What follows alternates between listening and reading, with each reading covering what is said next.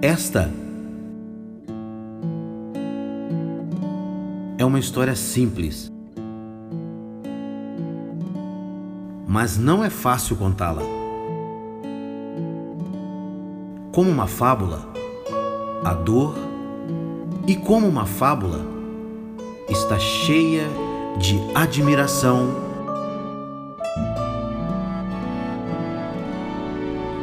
felicidade.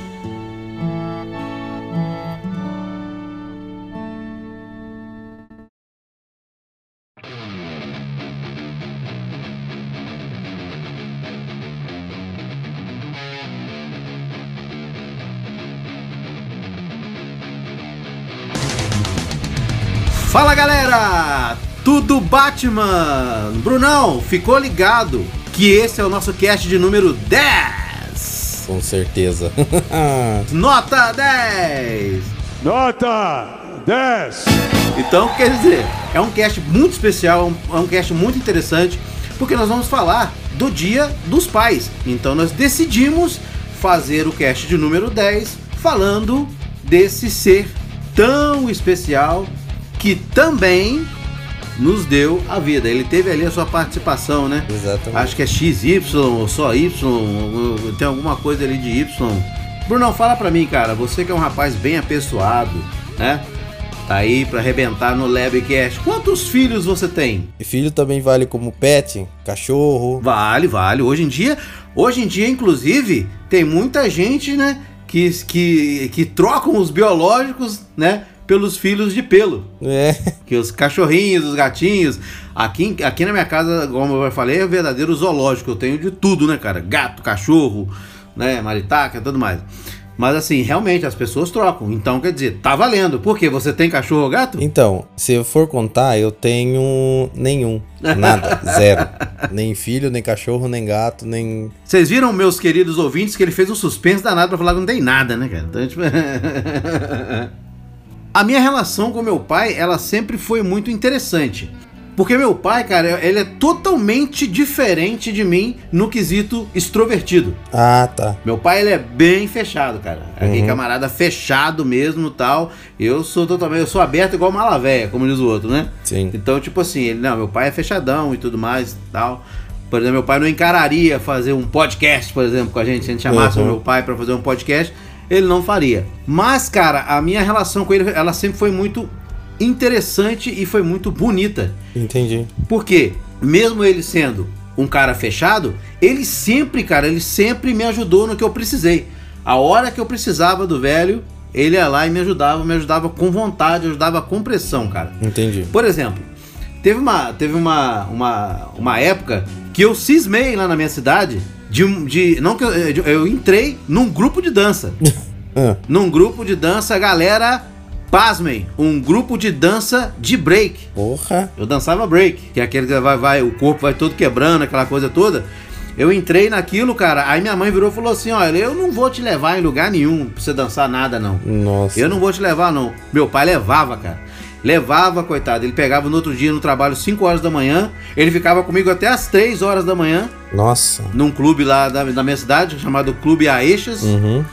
E ele, ele me levava, ficava, coitado. Dormia duas horas pra trabalhar depois do dia inteiro. E, cara, é, sempre me apoiou. Por exemplo, o meu primeiro videogame, primeiro, o primeiro videogame que eu tive, meu primeiro Atari 2600, foi meu pai que, nossa, que, que me ajudou assim pra caramba. Eu vi o videogame na casa de um, de um- de um camarada, eu tava passando, eu não sabia nem o que, que era videogame, né? Aí eu passei. Ah. Quando eu olhei assim, cara, eu olhei pra, pra, pela janela, Ah, eu fiquei assim, totalmente estupefato. Eu falei, gente, o que que é isso, cara? O que que é isso? Mas não, é, é como se eu tivesse encontrado, cara, a, a relíquia do Indiana Jones. nossa. Eu olhei assim e falei, caramba, bicho, o que que é isso? O que, que negócio é esse e tudo mais e tal? E fiquei apavorado, cara, apavorado. Poxa. E aí cheguei, é, saí correndo, cheguei em casa, falei com meu pai e com minha mãe. Só que na época eles tinham, no caso eles estavam, a minha, a minha mãe estava grávida do meu irmão Felipe, Aham. né? Coitado do Felipe, dormiu, dormiu durante seis meses. Ele dormiu na cama com meu pai e com a minha mãe, porque o meu pai pegou o dinheiro que era do berço dele e me deu o videogame. Sério que ele fez me isso? deu, me deu, Nossa cara, me deu o videogame, cara. Sabe? Nossa, cara, ele me deu o videogame. Cara, na hora que ele falou que ele ia me dar o videogame, você sabe qual foi o sentimento que eu tive? É. Que foi o mesmo sentimento do rei Arthur, que se tornou rei depois, ao puxar a Excalibur da pedra, cara. Porra! Entendeu? É. Tem até aquela frase de um filme que eu vi no, no SBT, né? Ah, o filme repetido 200 mil vezes. Na hora que ele puxava a espada, ele falava assim, ó. Excalibur, somente eu! E puxava a espada. Quer dizer, eu senti a mesma coisa, cara. Sabe? E como que seu pai descobriu que era Atari? Ele chegou no caso do vizinho assim, ô, o que que é esse negócio aí? Exatamente, exatamente. Ele chegou lá e falou simplesmente, ele apontou assim e falou assim: "É, Eu queria que você me mostrasse esse bate-bag que tá aí. Aí eu falei, pô, bate-bag, cara. Bate-bag, pra quem não sabe, é aquele joguinho que é feito com cordas, né? Com aquelas cordas de, de uma corda de nylon, duas bolas embaixo, e em cima ela tem, ela tem um, um- um- mais ou menos um, é, uma, uma esferinha cilíndrica que você pega, se, se segura e começa a bater aquelas bolinhas, né? Então, meu- na cabeça do meu pai, o que ele estava vendo ali era aquilo. O molequinho mexia, mexia, mexia, parecendo que tava tendo um colapso. Porque você lembra que os, que os controles do, do, do Atari, né? Ele era quadradinho, ele era quadradinho com um botão só, Sim. um botão e com uh, o que eu falava, né? Um pauzinho. Ficava com um pauzinho. Você segurava ali e ia jogando, ia, ia brincando, né? Mas, cara, é, meu pai ele sempre me ajudou nas, na- na- em todas as horas da minha vida que eu precisei. Ele me ajudou. O cara, ele sempre me apoiou daquele jeitão dele, cara. É. Pa- os pais da época sempre tem um apelido, né? Hum, Tudo que você falou sobre meu pai, meu pai também é muito parecido, cara, com É. isso. E uma das coisas que eu mais lembro, assim, que se. que é uma coisa mais forte pra mim é o futebol. Aham. Não tem jeito. Meu pai, ele foi jogador de futebol. Olha que legal. Varziano tal. Ele chegou a jogar num clube, tendo, iniciar o clube profissional, mas acabou tendo alguns problemas e não deu certo. Hum, Ó, pra você ter uma base, tem um time lá de Sorocaba que era o São Bento, né? São Bento. E no começo, meu pai, quando tava fazendo o teste pra entrar no São Bento, era na época que o Pelé ia ser emprestado para o São Bento. Olha só, cara, que legal. No comecinho o Pelé não tava, não tava se adaptando ainda, no começo ele ia ser emprestado pra um clube pra pegar experiência. Aham. Só que daí no final das contas o Santos mandou outro jogador e tal. Só pra você ter uma base. E meu pai, ele sempre torceu pro São Paulo. Tal, e ele tem uma camisa São Paulo muito antiga. Não sei de quando lá, o número 14. Uma camiseta que você nunca vai. Ninguém vai Uhum. Quase, achar. tá quase esfarelando a camisa. né? É, mas, e ele falou assim, ó, o dia que eu morrer eu quero ser enterrado com essa camiseta do São Paulo. Eu cresci, meu pai assistia muito jogo, Uhum. e no começo, quando eu era criança, eu lembro que eu não gostava, assim, porque eu queria, sei lá, jogar videogame, assistir desenho. Só que eu fui crescendo, cara, eu comecei a pegar gosto, e gosto, gosto, e hoje eu não consigo É. ficar às eu não perco um jogo de futebol, principalmente de São Paulo. Eu também não considero isso como um defeito, nada, porque eu gosto muito, Aham. e sempre falei, e foi tudo no caso do meu pai. Então eu sempre ligo pro meu pai, puta pai, você viu o jogo? Que merda, São Paulo perdeu de novo. Daí Ele, ah, da merda esse time, não sei o quê. A gente junto, a gente curti- já curtiu muitas, muitas épocas de muitos jogos, assim, que São Paulo foi campeão, assim, muito da hora. Mas seu pai, você já foi ao estádio? Então, é isso que eu ia falar, a primeira vez que meu pai levou no estádio, É. que foi num jogo do São Bento. E eu era criança, assim, eu não sabia, nunca tinha ido no estádio, assim, com o jogo oficial do, do campeonato, assim. Nossa, e eu cheguei assim e levei um susto, porque puta luzona forte que é o estádio, aquele monte de gente gritando, pá, e eu nunca tinha sentido tanta empolgação. Então isso foi uma, uma das coisas que marcou bastante pra mim. Então, é, o meu pai tem, pra mim tem essa representação, é muito forte, entendeu? Hoje a gente Sim, sim. é, moro em outra, eu moro em outra cidade, né? Meus pais, mas eu sempre ligo toda semana, o tempo todo, porque eu tenho. um- Não, seria saudosismo, mas eu tenho esse laço muito forte com minha família, principalmente com os meus pais e com meu pai, né? Sim, sim. Queria mandar um abraço pro Luiz. Meu pai chama Luiz Antônio. Foi ele que determinou meu nome, porque ó, meu nome ia ser Eita. Stefan, não sei Olha. o quê. Uhum. Outro nome meu pai falou que Stefan, que vai ser Bruno, Bruno Estevam mesmo, Aham. Bruno Garcia e acabou. O apelido do meu pai é Gico, pra você ter uma base. Tem nada, tem nada a ver com Zico, não, né? Não tem, é Gico mesmo. Todo mundo chama, seu Gico tapeceiro. Um talento, olha, ele tinha um talento pra tapeçaria, cara, que eu admirava, velho. Os caras vinha muita gente perguntar pra ele como fazia. Sabe quando aquela pessoa que Ó. tem uma arte, ela tem a, a. gosta de fazer aquilo e faz aquilo muito bem feito, que se admira, assim, você fala, putz. É um trabalho que manual Uhum. e tipo assim, a pessoa fazia um- numa excelência que nunca uma pessoa reclamou. Sempre foi elogio, pô. sabe? Nossa, Luiz, o sofá ficou tão bom. Nossa, não tem, nunca rasgou, nunca ficou torto, nunca faltou material. Eu admirava muito. Ah. Coisas que, tipo, hoje eu peno, assim, pra tentar achar o meu caminho certo. Meu pai já conseguiu, Massa, massa. conseguia sozinho. Então é uma, é uma admiração. Hoje que eu sou adulto, eu consigo perceber isso melhor. Ó, isso aí, cara. E como nós estamos falando de pais, dos nossos pais, da convivência com nossos pais, né? Isso é tão interessante. Depois que a gente cresce, reconhecer certas coisas que às vezes quando a gente era pequeno a gente olhava e falava assim, ah, o que era normal hoje em dia é digno de, de aplausos, né, cara? Pelo, pelo menos é, é- é muito, é muito interessante essas coisas. E hoje então nós vamos falar de um filme. é, nós escolhemos, chegamos nesse, nesse acordo de que na minha opinião e na opinião do nosso querido Bruno Garcia, que é um dos melhores, melhores filmes, não só com a temática de pai e filho, mas um dos melhores filmes já feitos, uma obra-prima de todos os tempos. Nós vamos contar a história aqui, né, de A Vida é Bela. Depois da vinheta. Chama a vinheta, Brunão!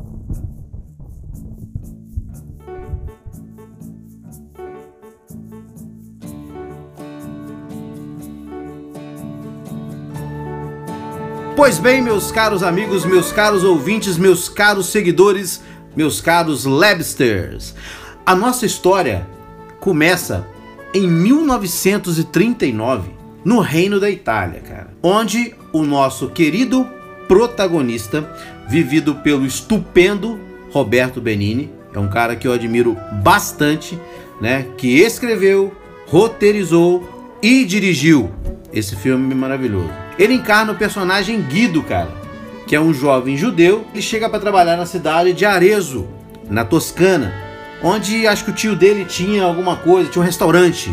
Aí o Guido chega, o Gui- o Guido é aquele cara totalmente despachado, cara cômico, esperto. Ele era tipo Mazarop, saca o filme do Mazarop, já Certo. viu? O cara era tipo Mazarop. Gosta cara- de fazer brincadeiras. né? Gosta, o cara né, tinha um jeitão dele ali e tudo mais e tal. E ele foi e tal, começou ali a trabalhar com o tio, mas o Cupido acertou o coração do nosso amigo. E aí ele conheceu uma garota chamada Dora e ficou totalmente encantado por essa Dora. Ele viu ali uma, o que ele chamou é, várias vezes no filme de Principeta. É. né? Então ele ficava, toda vez que ele via, ele falava Buongiorno, Principeta, né? Ele, ele dava esse, esse cumprimento. E o nome dela era Dora, como eu tinha dito, né? Só que ele, ele acaba descobrindo, né? Assim como nos contos de fada, ele acaba descobrindo que a Dora, ela, ela tem um compromisso com um cara rico. Aí fica difícil, né? Fica difícil de, de bater de frente. Só que quase todo rico que nós conhecemos, ele vem também com o pacote completo, né? É. O cara é arrogante, né? É um funcionário ali e tal do governo local. E aí o Guido já passa a ter uns probleminhas com esse camarada, né? E a partir daí vão ocorrendo vários encontros acidentais, entre, Entre aspas, aspas. vários encontros ali acidentais com a Dora. Com o tempo, a Dora, que não é nada boba, já começa a notar que o camarada que está com ela é um lixo. Aham. Então ele começa a notar que o cara não presta, aquela coisa toda, e começa a cair nos galanteios do nosso querido Guido, né? Já começa a ficar ali e tal, ela corresponde ao amor do Guido e aí acaba demonstrando interesse por ele também. O que que o, o que que o Guido faz numa cena maravilhosa, cara? Uma cena maravilhosa, Brunão. O Guido, ele invade, cara. Ele invade o noivado a cavalo, né? É o que toda mocinha espera, né? Ela espera que um príncipe chegue, né, adentre o local com o seu cavalo branco. Exatamente. Não é não, Brunão? Para ser salva do malvado. do arrogante, do rico. E aí ele vai e leva a Dora embora. ele leva deixando aquele noivo soberbo com cara de pastel. E a mãe dela também Com isso, desagrada a mãe, né? é, fica estarrecida, né? Nossa, fica possessa, né, cara? Fica possessa que ela vê, né? Fala assim, pô, vai sair com esse pobretão, vai embora com esse pobretão, né? Já tá com meio caminho andado aí. e aí, aí eles se casam, né, cara? Eles se casam. E mais tarde dessa união nasce o pequenino Josué. E aí, eh, eh, juntos eles passam a administrar uma livraria. Pois é, Brunão, a primeira parte, vamos vamos dizer assim, a primeira parte do filme É uma parte que você percebe assim que é bem parecido com um conto de fadas, né? Um- não tem nada assim de anormal. É um ser humano, um homem alegre, é, feliz, que tem esperanças, expectativas, começou uma vida nova Uhum. em um lugar diferente, Aham. acabou gostando de uma moça e fez de tudo pra ficar com ela. Principalmente percebendo É. que ela tava cometendo o erro de Sim, sim. ficar com uma pessoa que não ia dar o devido valor pra ela. Até esse ponto, é, certeza, parecia um filme certeza. comum, né? É, um filme. é, você falou uma palavra bem, bem interessante. Mas atente bem pro detalhe. É, algumas coisas que eu vou falar aqui, meus amigos, é, são opiniões bem pessoais. Apesar do filme ter aquele grau de comédia, em determinados momentos pesada, ela, ele tenta. Eu, eu, eu, acho assim: o que veio por trás dessa comédia foi uma preparação inocente Para o que estava Exatamente. Então no começo você já percebe que o filme te prepara para fortes emoções. Esse começo, é- eu achei um começo bonito, com uma comédia gostosa, aquela comédia gostosa, despretensiosa, uma comédia totalmente despretensiosa, que você senta ali com a família num domingo, tá, tá, tá junto com todo mundo, o filme é legal, o filme ele já te fisga, como você mesmo disse, como ele já tem aquela essência de conto de fábula, ele já te fisga no começo, ele já te traz, ele já te abraça para que você faça, não, já se ambienta, vamos falar assim, o filme já chega se ambientando por quê? Porque tem ótimas atuações do Roberto Benini, da Dora, que é a esposa dele, feita pela Nicoleta Bratti. Então ali já tem uma química. E se você parar pra pensar, Bruno, o, o filme ele é todo embasado em amor. Não só depois com a chegada do Josué, aquela coisa. O amor ele já existia forte entre os dois, entre o Guido e a Dora.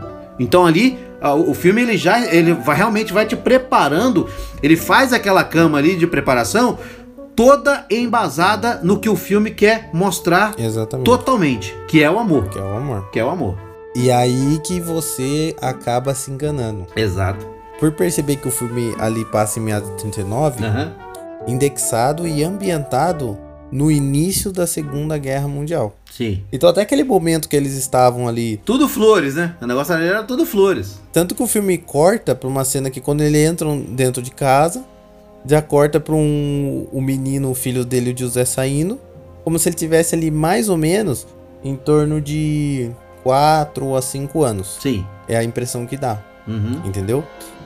E aí, quando a Segunda Guerra Mundial explode, o Guido, o tio dele, que tinha o restaurante, e o José são capturados. E era véspera aniversário do José ainda. Aham. E entre eles tinha muitos, eles e outros judeus também foram forçados a entrar num trem que são levados para aqueles campos de concentração. Horríveis, né? Coisa horrível. É ali que você já começa a entender o teor do filme, Sim. né? Exatamente. Só que até esse momento você não tem como prever. Você já imagina, puta, vai ser um filme de, de Segunda Guerra e vai ser toda aquela tristeza, Aham. complicação, né? E aí que vem uma grande surpresa, né? Sim. A, a, a Dora, o que que acontece? Ela não era, ela não era judia. Então ela não ia ser levada. Só que ela, ela acaba e batendo de frente com o guarda, implorando pra ele levar ela pro campo de concentração pra ela tentar ficar próxima do, do, do filho dela e do, do Guido, né? Aham. Só que ela não sabia que os homens e as mulheres eram separados no, no, no campo, no, no campo de concentração. É, eles ficam bastante tempo separados, exatamente. Então, mas o Guido, mesmo assim, ele tenta se comunicar com elas de alguma forma. Ele acaba até usando um, um alto-falante lá, Aham. mandando uma mensagem. Uma cena muito bonita, aliás. Bom dia, princesa! Ontem eu sonhei com você a noite inteira! Estávamos indo ao cinema! Você estava usando aquele vestido rosa que eu adoro! Eu só penso em você, princesa! Eu sempre penso em você! E agora?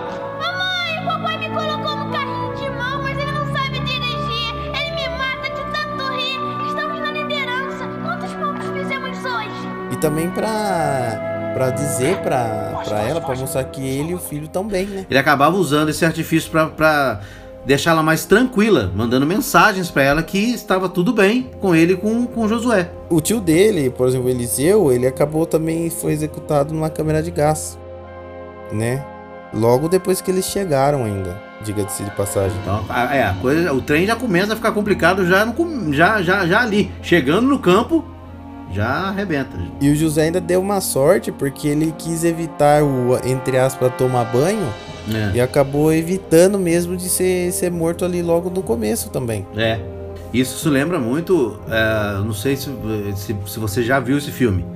Mas isso lembra muito É. um filme que eu assisti uma vez chamado ah, O Menino do Pijama Listrado. Já assisti. Caramba, bicho do céu, que filme o também. nome do o nome do menino é Bruno, né? É, Bruno, exatamente o Bruno.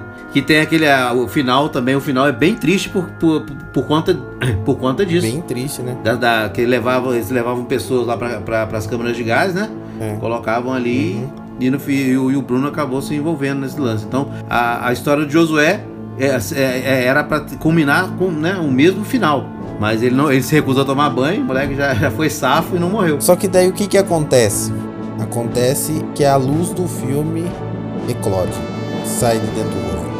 Aí chegaram ali, já se instalaram, né? Acabando né, nos campos de concentração. Uhum. Uma mancha, uma mancha no, no, no nosso mundo, né? Uma mancha É, que é na difícil história, né? de, de, de- é, é difícil, é, é, é, um- é uma, é uma ferida muito difícil de cicatrizar. Mas eles acabam chegando ali, naquele confinamento e tal. Aí o que, que o Guido faz? Ele quer esconder da- da- do, menino a verdadeira situação. O que, que vai acontecer com eles ali? Então o que, que ele faz? Ele tem uma ideia, cara. Sabe? Uma ideia que. uma ideia totalmente nerd. Que virou pro menino e falou que eles estavam participando de um jogo, cara. De um jogo muito difícil, né? Uhum. E que o filho dele deveria, né? Falou com o Josué, ó, você tem que realizar certas tarefas, né? Tudo que eu te ordenar, você vai realizar. Papai, que brincadeira é essa? É isso. É, exatamente, uma brincadeira. É exatamente isso. É uma brincadeira. É como. Como um jogo onde todos nós somos jogadores, entende? É tudo muito organizado. E assim: é, os homens ficam ali e as mulheres ficam lá. É, e tem os soldados que nos dão as tarefas, sabe? É muito difícil, não é nada fácil. E então, é, é, depois, se alguém comete um erro, eles nos mandam pra casa imediatamente. Imediatamente. Você tem que ter cuidado, Josué, sabia? Mas se você vencer, você leva o primeiro prêmio. E qual é o primeiro prêmio? É, é o primeiro prêmio, já falei, não é? O prêmio é um tanque. Mas eu já tenho um tanque. É, Ah, não, mas esse é um tanque, um tanque de verdade novinho em folha. De verdade, não. É, é, eu só não queria era te contar. Mas as condições para que o jogo se realizasse seriam as seguintes: o menino, ó, evitar de chorar, você não pode chorar, né? Não pode reclamar e não pode procurar a sua mãe. Ele fez ali mais ou menos um jogo de esconde-esconde com o menino. A mãe tá, tá, tá escondida, né? Então você vai ter que fazer isso, né? Ah, e, e- e não vai poder nem falar para os guardas, ó, se te der fome, você não pode falar para ninguém. Tem que ser muito bem escondido. Então, quer dizer, cara, é, é- é complicado porque nós, nó- nós dois falando sobre esse filme é uma coisa. Você assistindo, cara, você assistindo a atuação soberba, soberba do, do Roberto Benini, cara, explicando ali e tal, pro menino Josué, cara. Meu Deus do céu. Outra coisa que a gente fica incrédulo é a reação dos outros judeus que estavam presos junto com ele. É. Que você olha assim e eles come- olha o incrédulo, tipo, nossa, o que, que esse cara tá fazendo? É, eles não entendem, né? E eles acabam por vezes até ajudar o próprio Guido nessa história que ele tá inventando e contando pro Josué. Exatamente. Entendeu? Exatamente. Por exemplo, tem um momento Ah, que aparece, tipo assim, famílias de visitantes dos oficiais alemães e tem várias crianças, entendeu? isso. Filho, ele tá aqui pertinho da gente. Vem cá. Olha aqui, ó. Vê se ele não tá escondido ali. Eu fico esperando aqui, eu fico vigiando. Vai, vai lá.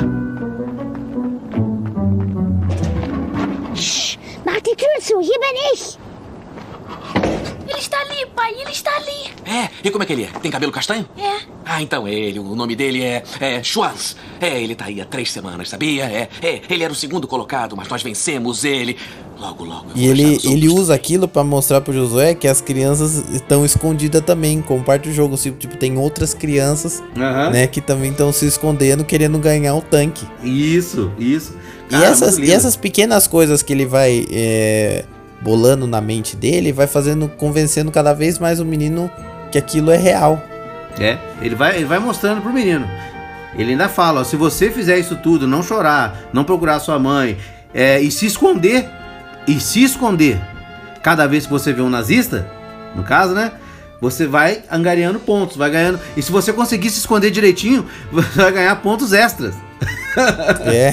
Ganhar pontos E teve uma hora, teve, então lembra que teve até uma hora que Hum. ele começa a trabalhar de empregado pros alemães, né? Sim, sim. E ele vê o, e o filho dele acaba sendo, ele vê o filho dele sendo bem servido, Aham. como se fosse um, né? É. Um, um deles e tal.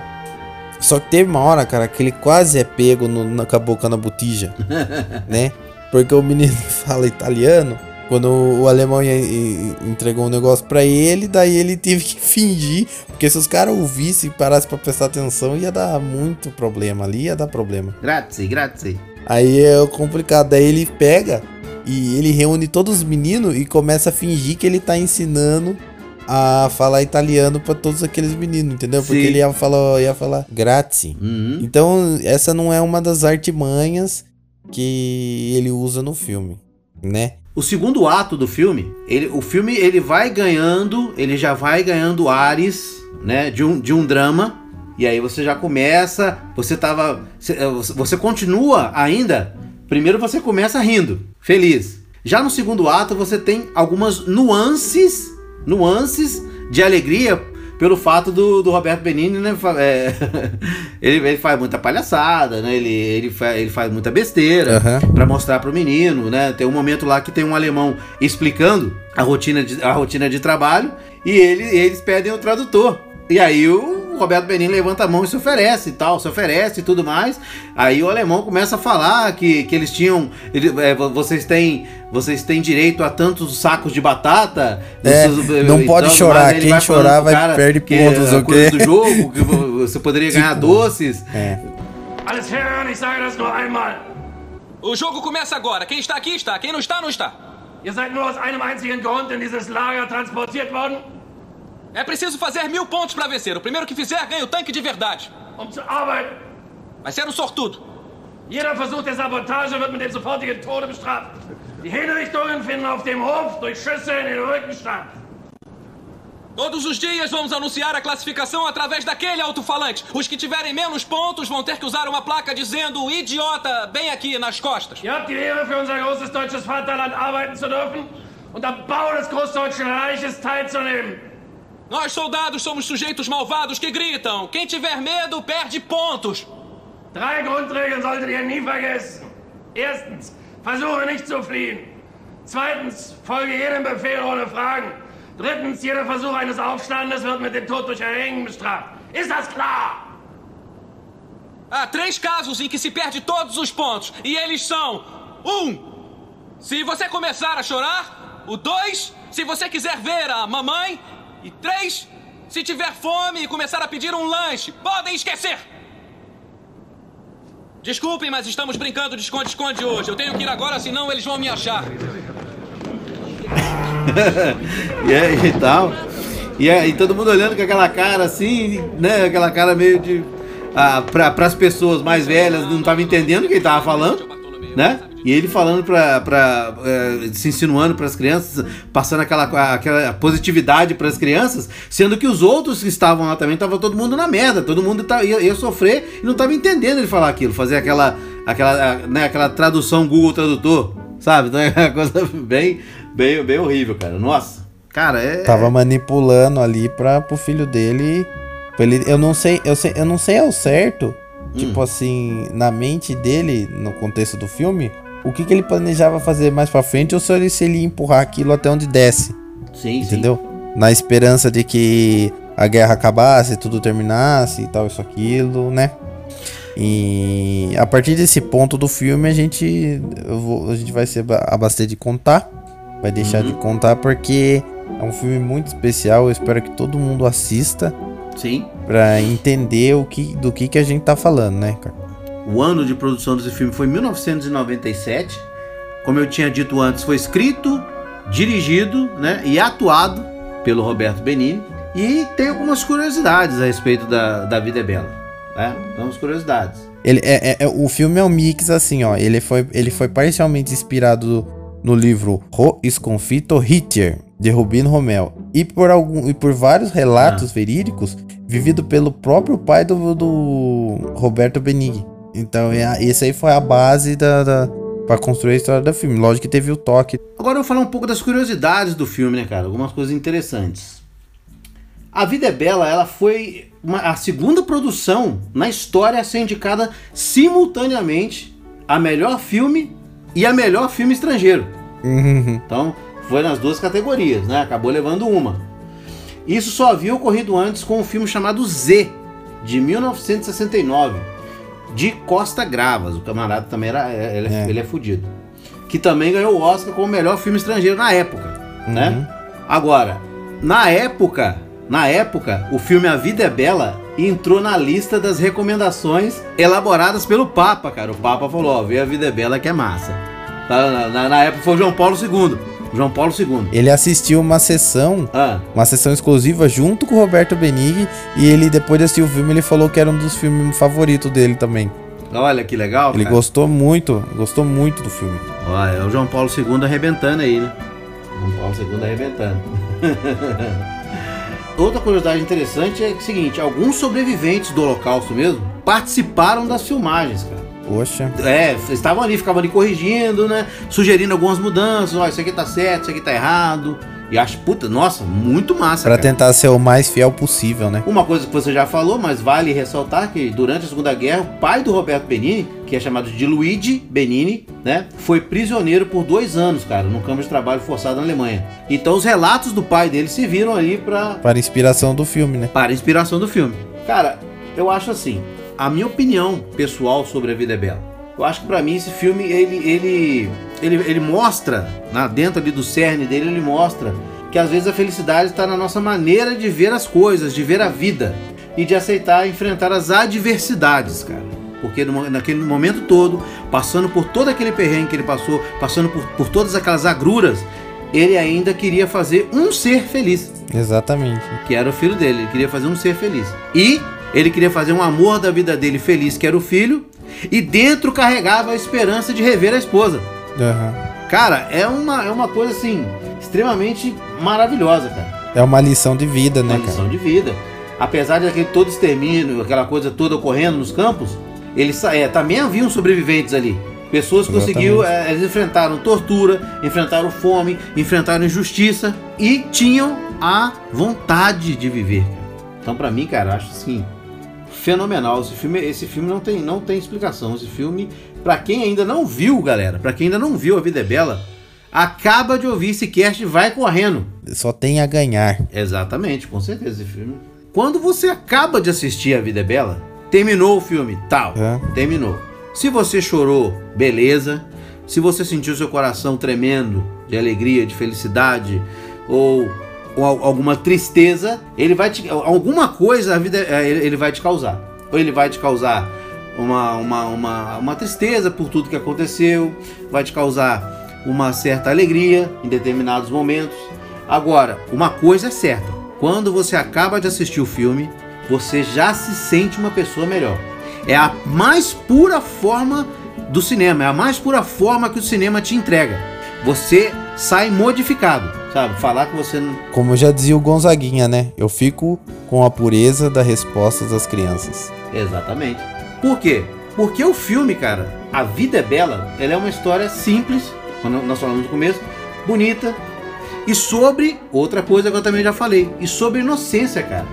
E como ela pode sobreviver em todos os cenários mais tristes. A inocência, aquela coisa da criança, como que ela pode sobreviver? Então é uma obra belíssima, cara, grandiosa, cara. Pra mim é uma obra grandiosa. E é incrível como a forma como ele dá a entender que ele não é como se ele protegesse só o filho, é como se ele protegesse até nós que estamos assistindo. Entendeu? A todo mundo. Exatamente. Então agora chegou um ponto, né, que eu já, no caso, já teci todos os meus elogios, eu teci todos os elogios para esse filme que para mim funcionou muito bem, pro Bruno funcionou muito bem, mas para muitas pessoas o filme não funcionou, né? Tem muitas pessoas que taxam o filme como horrível. E vamos dizer assim, quais são os argumentos que, esse, que essa crítica marrom, não só a crítica, crítica, público, né? E agora chegou o momento pessoal. O que que essas pessoas falam? Quais são os argumentos que esses críticos, essas pessoas jogam na mesa? Em primeiro lugar, eles falam que o Roberto Benigni neste filme ele foi muito caricato, né? Que ele que ele é, ele ficou tentando demais imitar o Charles Chaplin. Eu já vejo isso como uma, eu já vejo totalmente diferente. Ele não quis imitar o, o, o Charles Chaplin, ele quis homenageá-lo que é uma coisa bem diferente.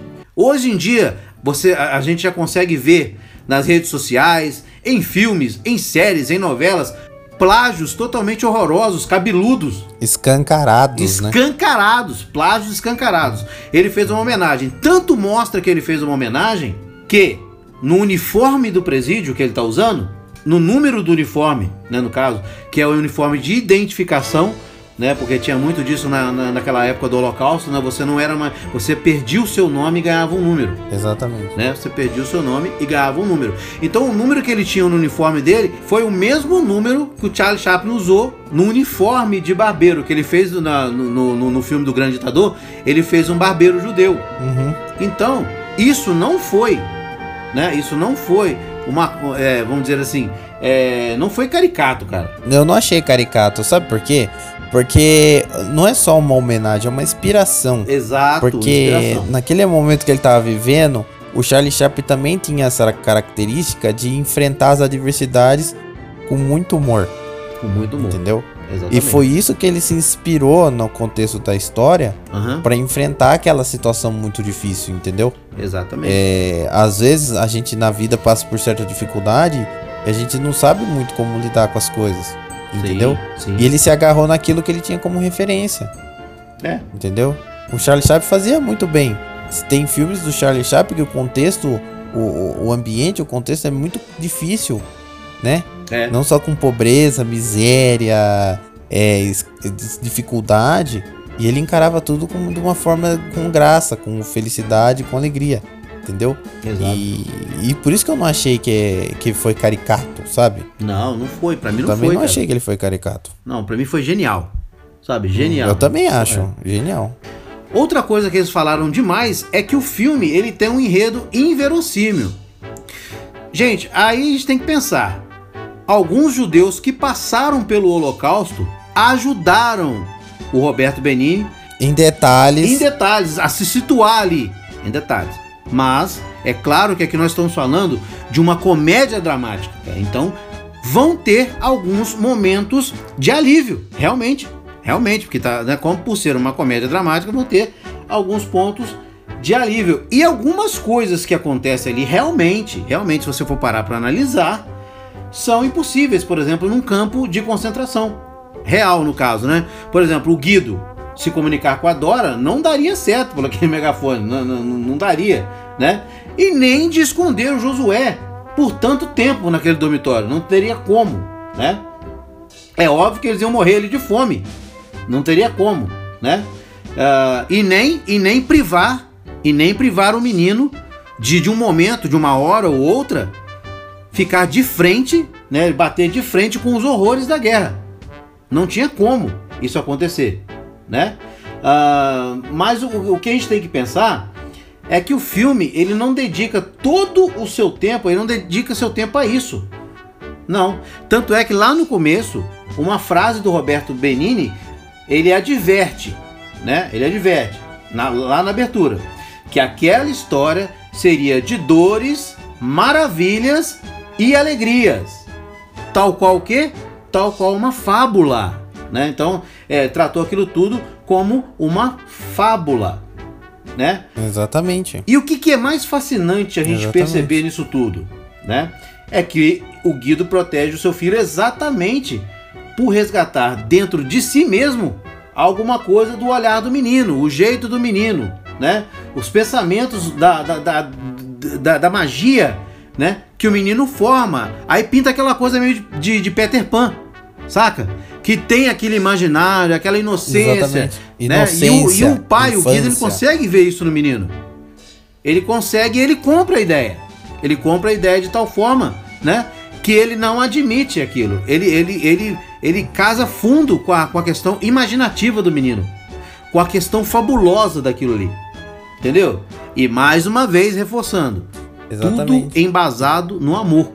No amor, sabe? No amor sem precedentes, cara. Então, Outra coisa também que, que, que pra, teve gente que achou muito controverso, como você mesmo falou, comédia dramática, mas acharam que comédia não pode ter um contexto tão sombrio. cara, nada a ver. Que é aí que entra no ponto mais complicado. Hum. Que seria assim: é, as pessoas vendo o filme analisam que, tipo assim, o contexto histórico é tão grave que não deveria ter uma expressão de comédia utilizando-se de, de um ponto histórico tão difícil. Difícil, marcante, doloroso. já passou.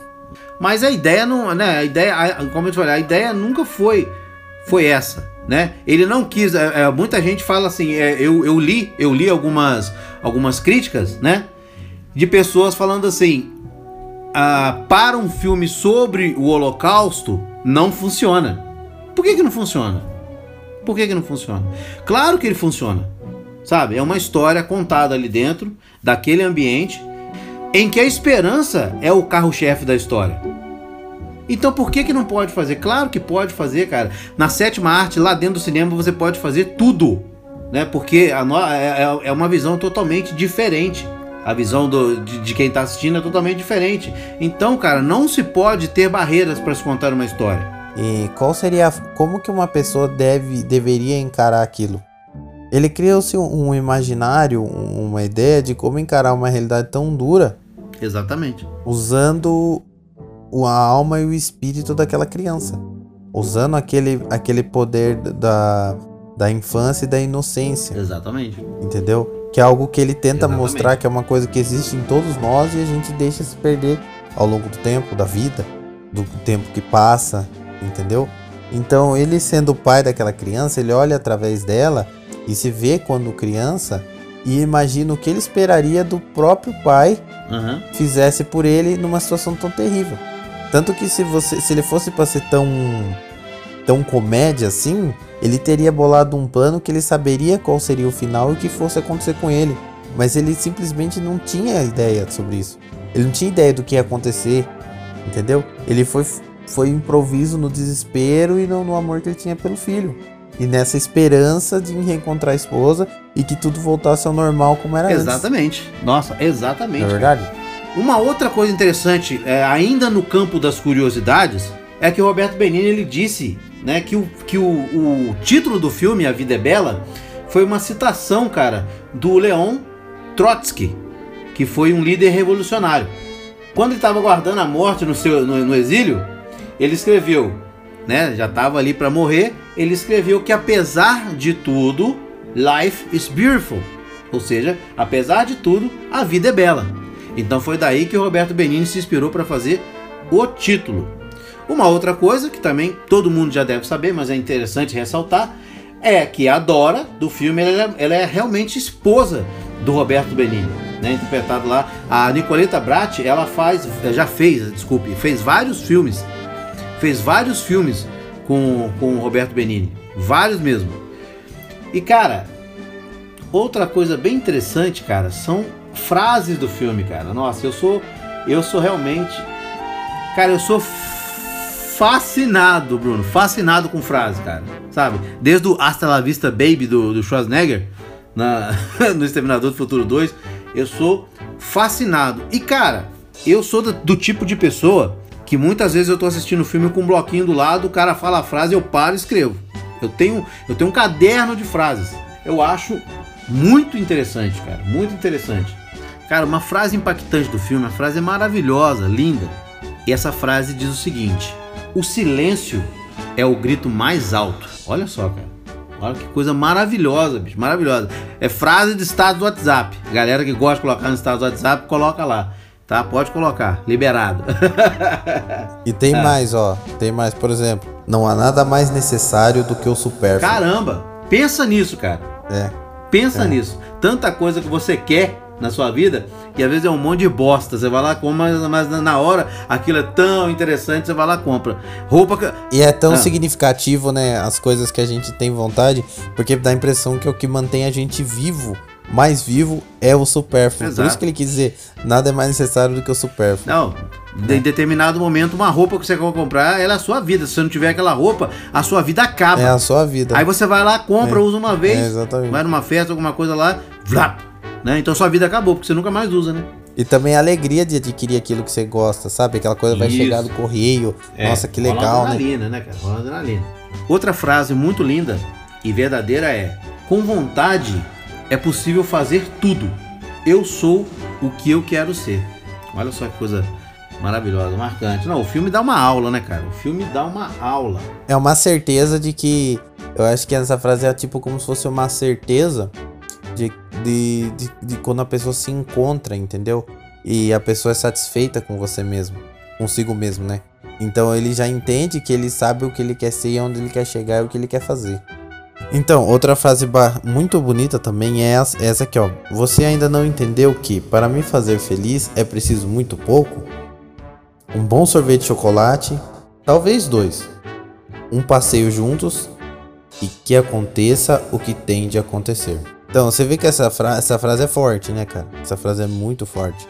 É aquela coisa de aquela aproveitar um momento e É. deixar de sol- soltar o controle, sabe? aquela Sim, coisa exatamente. de a gente ter aquela inconsciência de querer controlar tudo e estar sob controle de tudo Uhum. e tudo e não vive porque você quer controlar, você quer ter o domínio pra não se perder e deixa de viver, entendeu? É isso que eu senti nessa frase no filme.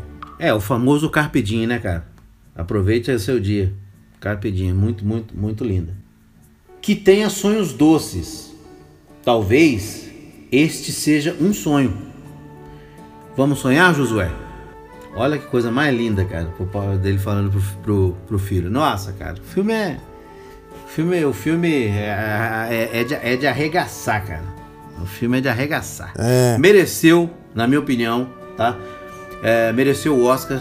É, na, na época disputando aí com o filme brasileiro, cara, eu gosto.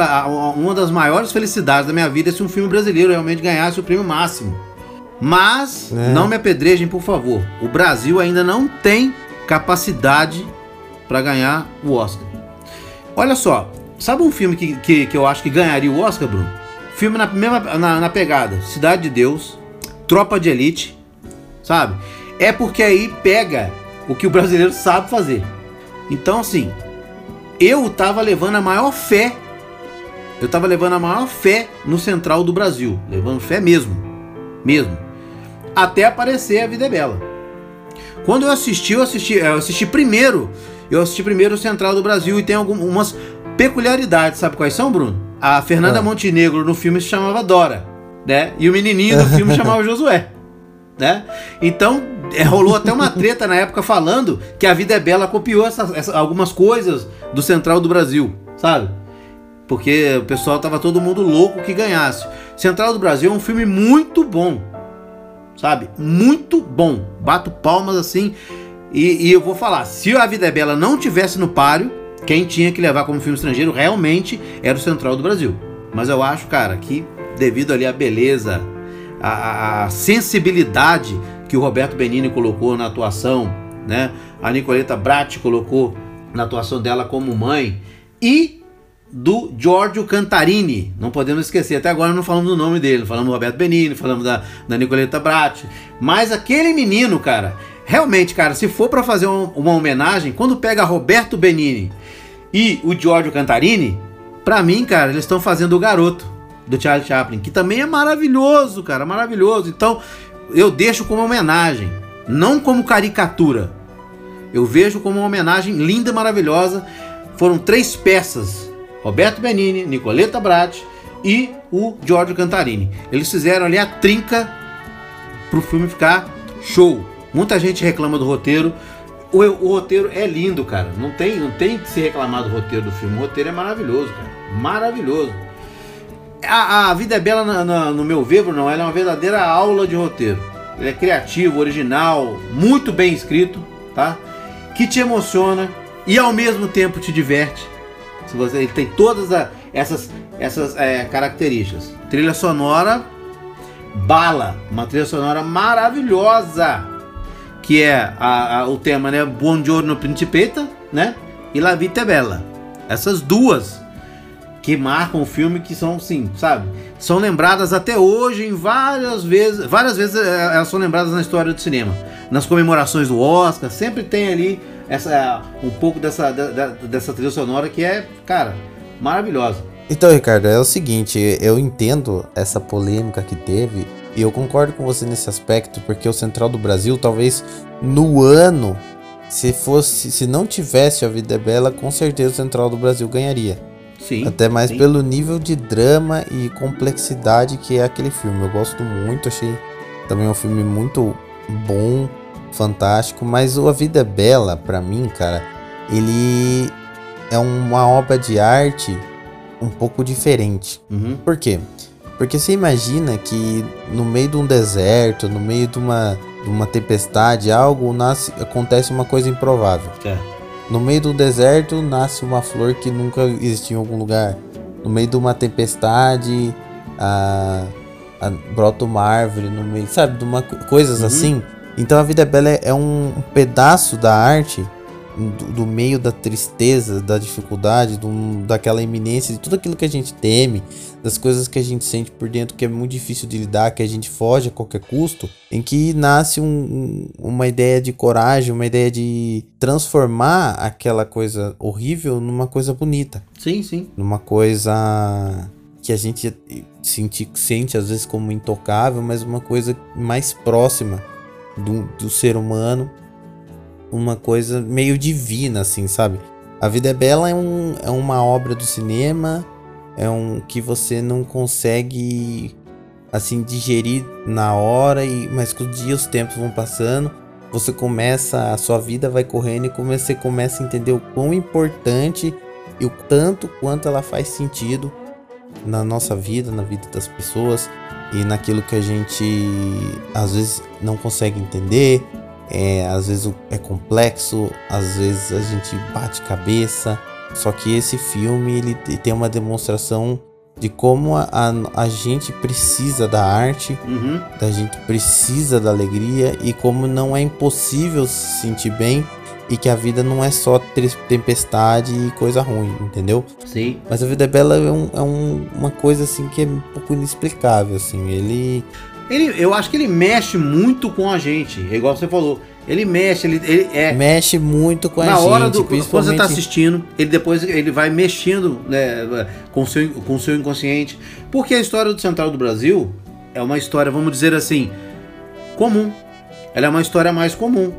Vamos dizer assim, é uma história dolorosa, é um, é um, é um drama, né? Que o menino tá procurando o pai, porque a mãe, ah, porque a mãe morreu, aquela coisa toda, então ele se junta com a Dora para ir procurar o pai. Mas ele tá ali dentro do campo do esperado.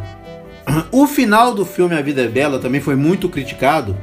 Foi até interessante falar isso. O final foi muito criticado porque falaram também, falaram também que ficou no campo do esperado.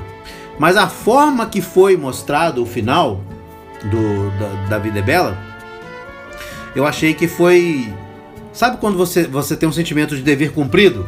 O filme ele cumpriu, né? Ele cumpriu tudo que ele veio eh, desde do, do, do começo, né? Ele- A construção toda do filme até chegar ali, você fica, você, é, você fica impactado, você fica impactado, mas você fala assim, bom, fechou o ciclo, é isso daí. É isso daí. Aí o pessoal falou, não, porque o final do filme é isso, o final do filme é aquilo. O, o, o, o diretor, que foi o próprio Roberto Benini, não foi corajoso.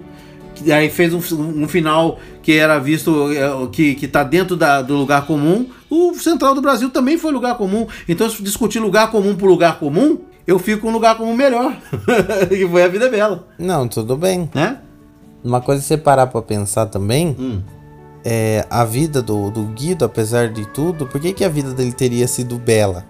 Por que, que ele que mostrou que assim a vida é bela, Ah, apesar daquele contexto tão difícil? hum. É porque talvez ele nunca tenha perdido a fantasia Exatamente, que cara. vive- existia dentro dele. Exatamente. E como ele disse aquela frase que a vontade eu sei quem eu quero ser, Uhum. Às vezes com, com o, o que ele fez é praticamente uma magia, né? Exato, exatamente. Que ele fez acontecer como se, fosse, como se ele fosse um mágico. Uhum. E, um, e no final, a gente tem ali um final que a gente não vai falar, porque vocês têm que assistir. Não importa se lançou há vários anos atrás. anos, né? Vocês vão ter que assistir o final do filme pra vocês verem como a diferença faz na vida da gente Uhum. de assistir um filme como esse, né? Certo. Eu só posso dizer que o, o filme termina, ele não perde, como eu disse, a sua fantasia e o impossível a gente pode fazer com que ele aconteça. O impossível pode existir. Uhum. E o filme termina com essa, com essa, com essa força, com essa ideia na nossa cabeça. E o menino de 5 anos de idade, com toda aquela inocência, com toda aquela pureza, pode voltar para casa com o seu sonho realizado. É isso aí, filosofou bonito no final, Brunão. Filosofou bonito. Cara, eu acho que é assim, né? Esse cast foi muito especial. Esse cast foi muito interessante. A gente fa- falou de um filme bem tocante, né? Uma obra-prima realmente, um filme maravilhoso. E eu acho que foi um presente que, que nós aqui do Labcast é, fizemos para os pais, né? Para os pais que vão ouvir, para as mães também, né? Que vai entender essa história. E mais uma vez, nós não vamos dar, quando o Bruno falou, não vamos dar o spoiler do final do filme, porque apesar de já ser lançado há muito tempo, tem gente que de repente não viu e fala, puta, agora eu vou ver, e o cara me contou o final, né? O final do filme eu só vou dizer de antemão, é um prêmio, Sim, é um completo prêmio. prêmio. Finais são uma das coisas mais difíceis Exatamente. de ser Nossa, escrita. Começo às vezes é mais fácil, mas final é difícil. final difícil. Mas esse final é um prêmio. Aham. Então, meus amigos, se vocês gostaram desse Labcast, né, assim como nós, que fizemos com todo carinho, vocês podem falar aqui conosco, usando agora o nosso e-mail. Então, quem ouviu o cast, é, vai ser até legal, Bruno, eu vou cobrar dos, dos amigos, das pessoas que a gente conhece, que se estão ouvindo mesmo. Nós queremos o feedback da galera, queremos o feedback dos seguidores, das pessoas que a gente gosta, que realmente estão gostando do nosso podcast. Então vocês podem mandar agora um e-mail para a galera aqui do Labcast, né? Nós vamos responder. Eu, o Bruno, vamos responder. E é canal Laboratório Nerd, tudo junto, canal Laboratório Nerd, arroba gmail.com. Repetindo, canal Laboratório Nerd, tudo junto, arroba gmail.com. Esse e-mail já é um acesso que vocês vão ter para ali discutir, né, comentar, falar mal, falar que tá uma merda ou falar que tá muito bom, nós vamos aceitar e vamos responder, né, de boa. Mais uma vez, espero que vocês tenham gostado do nosso cast. Até o próximo cast, se Deus quiser, até semana que vem e simbora mais nós. Esse é o sacrifício do meu pai. O presente que ele tinha para mim.